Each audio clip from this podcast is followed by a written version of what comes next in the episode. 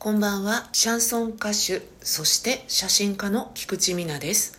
歌とカメラとグダグダと。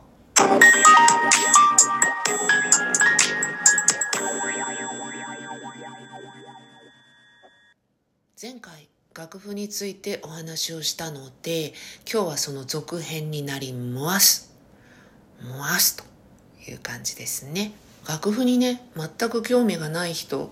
はもうちょっと今日はお疲れ様でしたということで今日はねあのここでね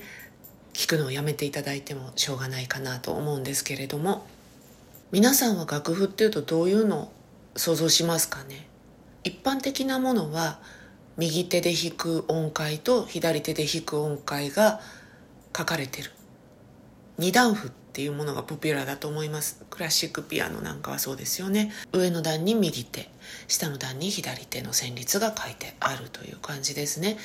えー、それを私たちは二段譜とか言っています。三段譜なんていうものもございます。ボーカルの歌うメロディーが一番上に書かれていてその下に先ほど言った二段譜がくっついている。楽器屋さんとかで売っている教則本初めてピアノを弾く人のためのバラードとかそういうタイトルがついてるような教則本では割とそのパターンが多かったりします。その他にねオーケストラとかそういうのになるともう5段譜6段譜っていろいろあるんですがそれはちょっと置いといて私たちはですね一段譜というものを使っています。一段譜というのは五線譜一つだけです。何が書いてあるかというとメロディーライン。の音階だけが書かれています。でそこに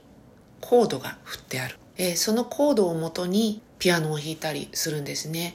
コードで書かれているのでギターの人とかもねそういうのを使ってたりします。詳しく書かれていない分そのコードの中でどの音階で弾いてもよかったりということで自由度がかなり高い。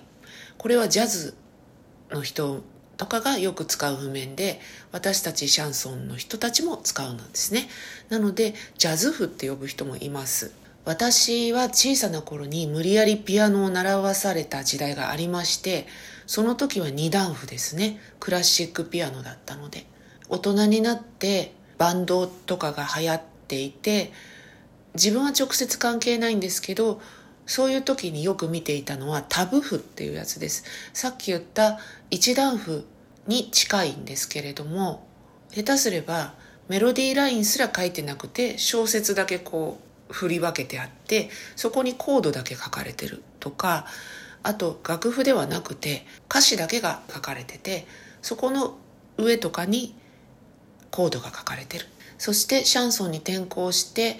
えー、一段譜という形になっていってるんですけれども私が習ってる先生は譜面読めなくても OK っていうとても心が広くて親切な先生なので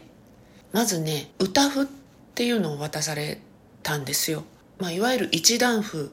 に歌詞もつけてあるやつ。ですね。それが歌譜。そして歌詞がないやつが C メロみたいに書かれてるので C メロ譜って言ったりもしてたかな。うん、なんで C メロなんだろうコードが C じゃないのにっていうのはずっと思ってるんですけどね。まあそれがほとんどかな。ただ、いただいた曲を楽器屋さんで売っているシャンソンの教則本みたいので見ると2段譜だったり3段譜だったりするんですね。ちょっとややこしくて申し訳ないんですけど、2段譜や3段譜っていうのは両手で弾くものが全部音階が書かれてる。だけど私の手元にあるのは1段譜でメロディーとコードだけ。そこに歌詞も書いてもらってる歌譜っていうのがある。はてと思って、もう初心者だったんで何もわかんないんですよ。なぜ一段譜でいろんな音を使って演奏ができてるのかも全くわからない。音階が書かれてるわけじゃなく、すごく簡単な譜面なのに、なんであんなにバッチリ演奏ができるんだろう？ってずっと思っていて、あとはミュージシャンの人にどの譜面を渡していいのかがわからない。歌詞が入ってるものを渡しても別に間違いではないんですけど、まあミュージシャンにとっては別に歌詞いらないよっていう感じですし、二段譜とか三段譜を渡してしまうと、三段譜になるともう見づらいって言われるんですね。二段譜だけを渡したとしても、え、これこうやって決まってる通りに弾かなきゃいけないの？そんな風に弾かないよ？みたいな感じに言われてしまって何を渡していいんだかって感じ。それでしょうがないから私が持ってる譜面はこれです。どれを渡したらいいんでしょうかって。で取ってもらったりしてました。であとはね自分で譜面を作るようになるんですよ。まあこれも後々お話しすると思うんですけどバカ丁寧に自分の先生が用意してくれた譜面を全部揃えなきゃいけないんだって思い込んじゃって一段譜を作って一段譜は一段譜としてプリントアウトしてそこに歌詞を入れ込んで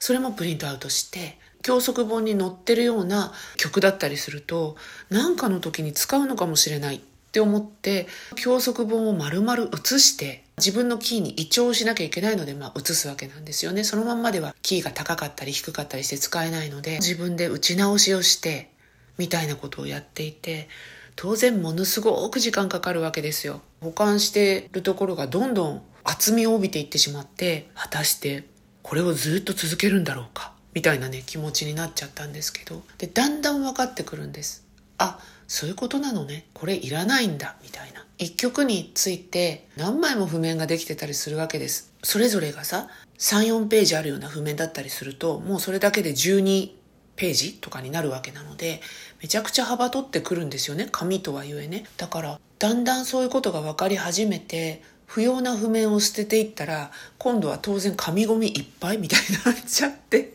なんで分かったかっていうとですね、実はこれは、シャンソンの先生でもないし、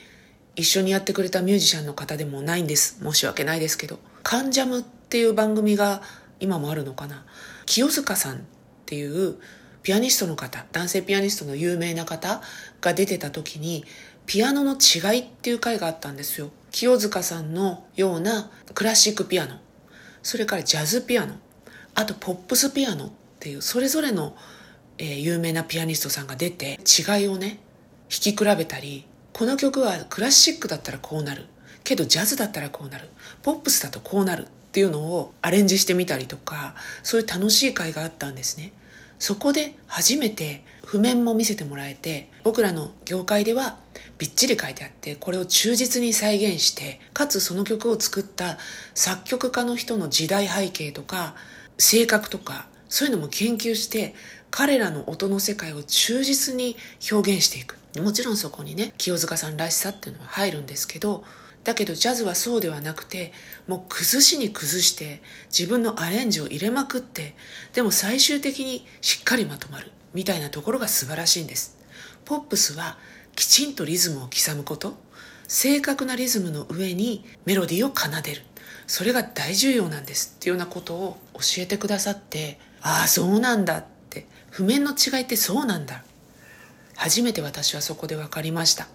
なのですごくためになった清塚さんのカンジャムピアノの譜面の大きな理解を深める出来事になったのでした。今日はそんなお話をさせていただきました。